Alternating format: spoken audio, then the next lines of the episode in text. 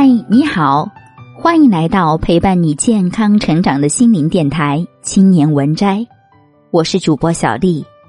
今天和大家分享的文章是《我一个教机器人做饭的男人》。两年前，顺德名厨马惠良遭遇了职业生涯中最大也是看起来最无厘头的一次挑战，收一堆机器人做徒弟。试想一下。未来，顺德名厨们纷纷将粤菜秘方交给机器人，机器人则凭借其高精准度、高效率、易复制性和成本控制的优势，将最地道的广东风味传向世界，让外国人知道何为传统粤菜，让在外生活的人们可以一解乡愁。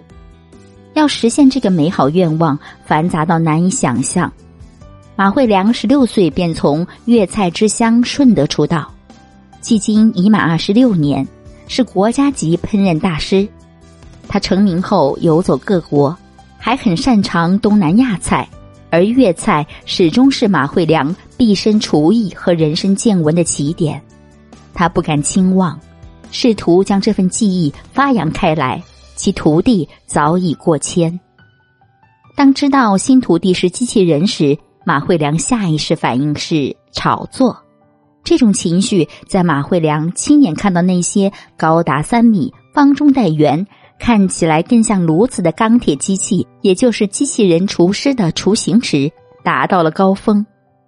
就凭这些机器传承我们数十年积累的一身技艺，有点太夸张了吧？更何况最麻烦的还不是调教机器。而是这些机器及其运作逻辑的设计者，以戴相禄博士为首的两百多名理工男。这些理工男绝大多数还都不会做饭，他们有比一般人缜密的想法和细致的实验精神，以及轴。不会做饭不要紧，一个动作一个动作学到完全一致就可以啦。戴相禄认为。机器人学艺最重要的便是“标准”二字。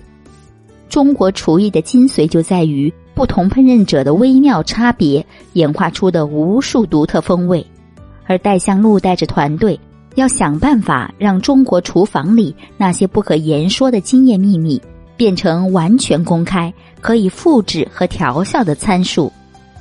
普通厨师学艺都是从站在师傅身边打杂开始，帮工。观察、练习、学习师傅每一个细微的动作，甚至习惯。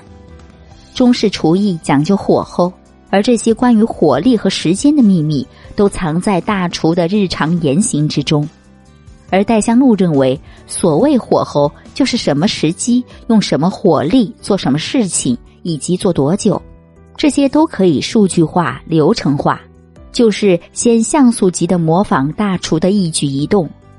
在林朝代、刘志平、马惠良等数十位粤菜大厨身旁，三百六十度架摄像机，一帧一帧看回放，观察大厨每一个时间的动作，放什么料，用什么火，炒多久，然后尽量还原到机器的操作上。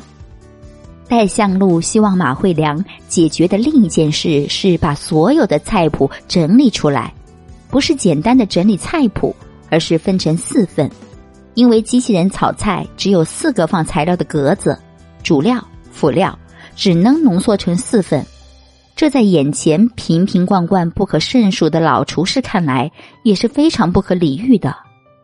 开头沟通的时候就一句老话：“秀才遇到兵，有理说不清。”马惠良说。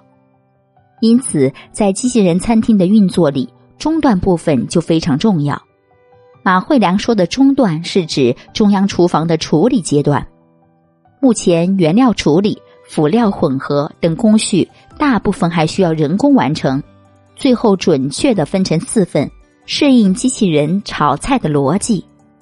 学徒有情感因素，有悟性的可能学得快，但是机器并没有，非常稳定，不会因为累了让出品打折扣。马惠良认为机器也有优点。话虽这么说，但机器人独立操作的第一道菜让马惠良头都大了。菜完全没有味道，甚至没有炒熟。这要是普通徒弟，早就被骂到崩溃。